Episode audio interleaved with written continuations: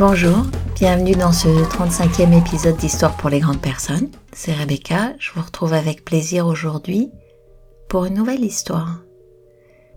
Je ne vais pas vous la situer, peut-être pourrais-je vous dire qu'il est souvent question dans ce podcast de la relation aux autres, et pas tant que ça de la relation à soi.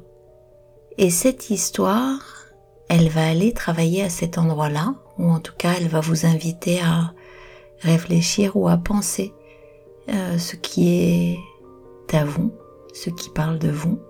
J'évoque souvent dans les histoires que je choisis l'amour pour l'autre, l'amour de l'autre, la relation à l'autre, et puis parfois un peu la relation à soi.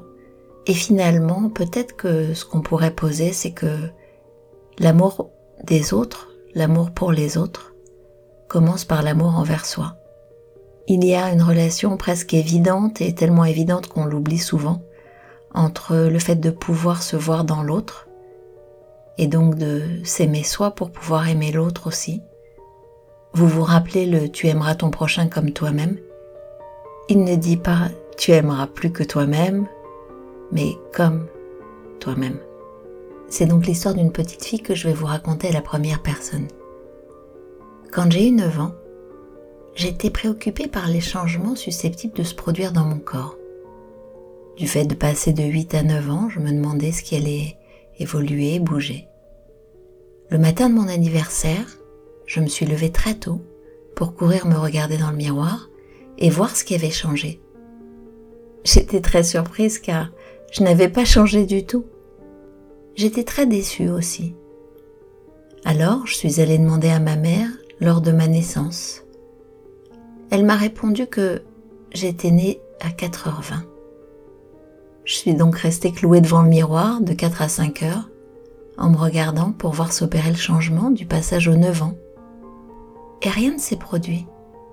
J'en ai conclu que peut-être il n'y aurait pas de changement entre 8 et 9 ans et que peut-être ce changement arriverait au passage de 9 à 10 ans. J'ai donc attendu, anxieusement il faut le dire, pendant un an. La nuit précédant mon anniversaire, je suis restée éveillée. Je n'ai pas dormi de la nuit et je suis restée face au miroir. Au petit matin, puis plus tard dans l'après-midi, je n'ai absolument rien remarqué. J'ai commencé à penser que les gens ne grandissaient pas et que finalement tout cela n'était que mensonge.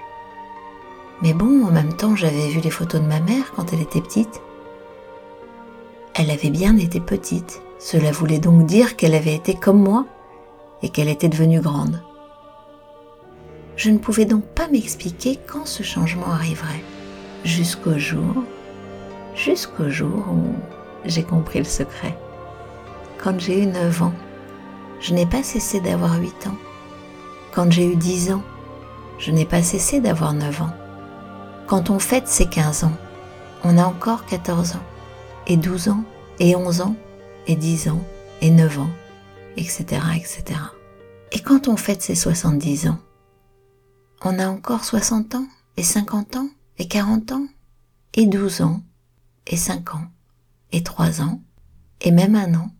Comment ne pas conserver les comportements de tous ceux qu'on a été, puisqu'en réalité, ils continuent à vivre à l'intérieur de nous. Nous continuons d'être les adolescents que nous avons été, les enfants que nous avons été, les bébés que nous avons été. Nous abritons en nous les enfants que nous avons été un jour. Et ces enfants peuvent nous rendre dépendants. Cet enfant apparaît et soudain il s'empare de ma personnalité.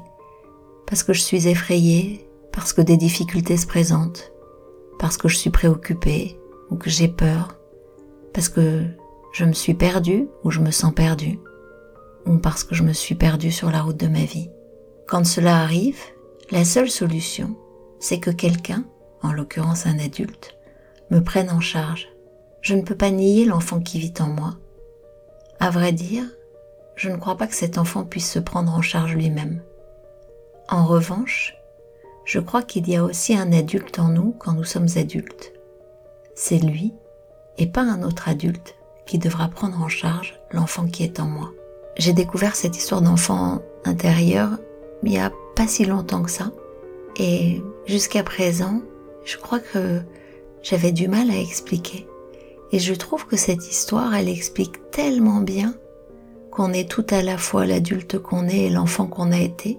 Dans un accompagnement, quand quelqu'un se plaint d'un comportement récurrent, de réactions récurrentes, un peu excessives, de, de plein de choses qui parlent de lui mais qu'il ne saisit pas, c'est très intéressant de l'inviter à être spontané et de lui poser la question Et quand tu fais ça, quel âge as-tu?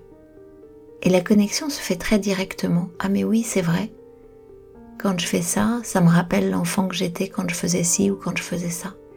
Pouvoir faire cette prise de conscience, savoir que quand il y a quelque chose qui souffre chez moi, c'est peut-être l'enfant que je suis ou l'enfant que j'ai été, et savoir que je peux interpeller, convoquer l'adulte que je suis aujourd'hui, c'est assez... Je ne sais pas si c'est rassurant, mais en tout cas, c'est une nouvelle piste à explorer pour soi. Parce que finalement, c'est vrai, je dépends des parties de moi. Les parties les plus adultes devraient pouvoir prendre en charge l'enfant que je suis toujours. Voilà.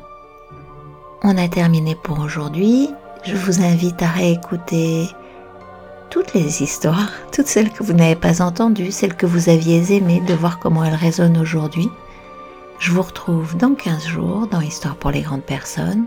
Je vous retrouve bien évidemment sur Spotify, sur Apple, sur Google. Je remercie ceux qui ont la gentillesse de laisser un commentaire sur Apple Podcast, ça me fait très très plaisir. Ce que je regrette, c'est de ne pas pouvoir vous répondre. mais, mais voilà. Merci et à très bientôt. Au revoir.